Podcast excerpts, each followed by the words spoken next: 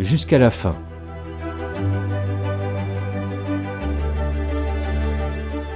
Ce podcast est produit par le Centre national Fin de vie, soins palliatifs.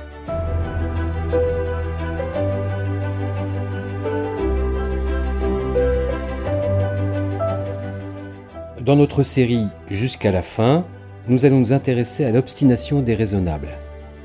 Un expert va répondre aux questions que nous nous posons sur les procédures et les dispositifs en vigueur.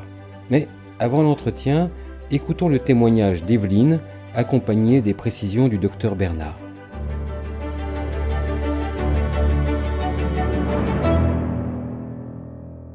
Je m'appelle Evelyne, j'ai 75 ans et je suis atteinte de cancer du pancréas. J'ai subi plusieurs chimios, mais le cancer progresse avec la présence de complications et de symptômes lourds à supporter. Je ressens fréquemment de fortes douleurs à l'abdomen. On me donne des traitements à base de morphine. J'ai du mal à m'alimenter à cause de la compression que la tumeur exerce sur mon intestin. Je viens d'être à nouveau hospitalisée parce que je suis très très fatiguée. J'ai la peau à nouveau toute jaune. Ça veut dire que tout ce qui a été mis en place, y compris par de la chirurgie, pour faire mieux passer la bile, ne marche plus aussi bien. J'ai de plus en plus de difficultés à m'alimenter. Heureusement, je ne souffre pas trop. La douleur reste bien contrôlée par la morphine. Je me sens très très fatiguée et peinée de tous ces soins. Mes proches ont interrogé le chirurgien autour d'une possible obstination déraisonnable.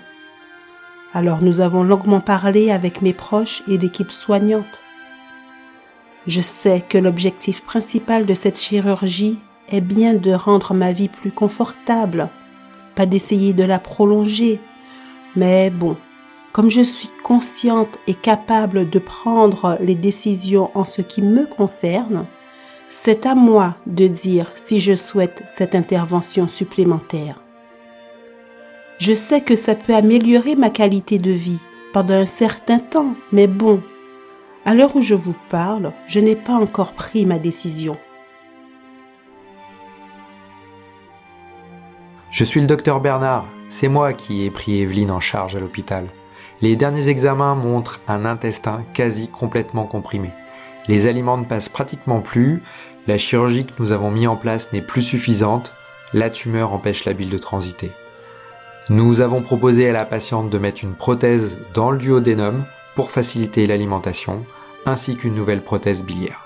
Ces deux gestes se font sous anesthésie générale. L'équipe soignante prépare une potentielle chirurgie, mais les infirmiers manifestent quelques réserves. C'est vrai que l'acte prévu pour Evelyne est très invasif et pas dénué de complications.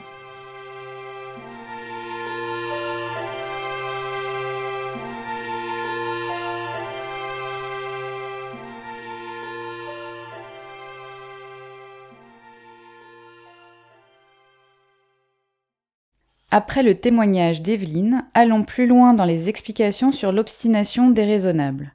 Quels sont les dispositifs et les procédures? Notre expert nous répond.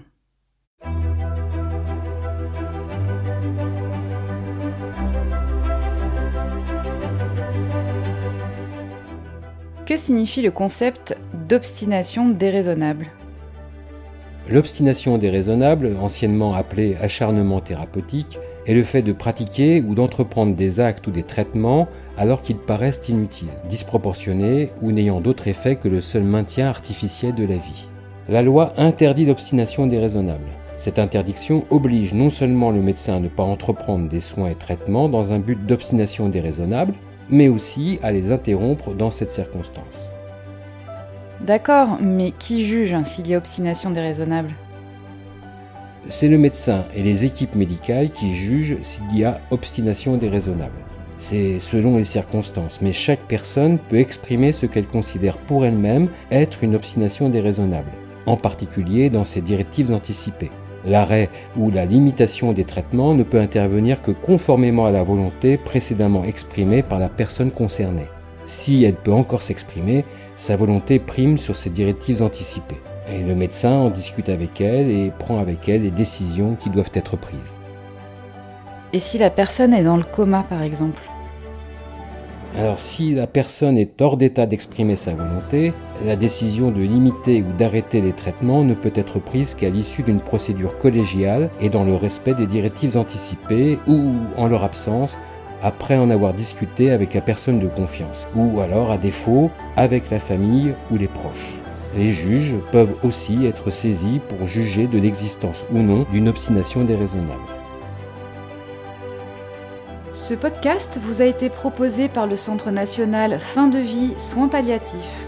Pour tout complément d'information, n'hésitez pas à vous reporter sur notre site parlonsfindevie.fr. Le Centre national Fin de vie soins palliatifs est un organisme public créé en 2016. Il mène des missions d'intérêt général comme l'information aux citoyens, la production de savoirs relatifs à la fin de vie et l'accompagnement au débat public sur ces sujets. Dans son positionnement non partisan, il est le lieu de rencontre pour toutes les parties prenantes qui interviennent dans ce moment si spécifique qu'est la fin de vie.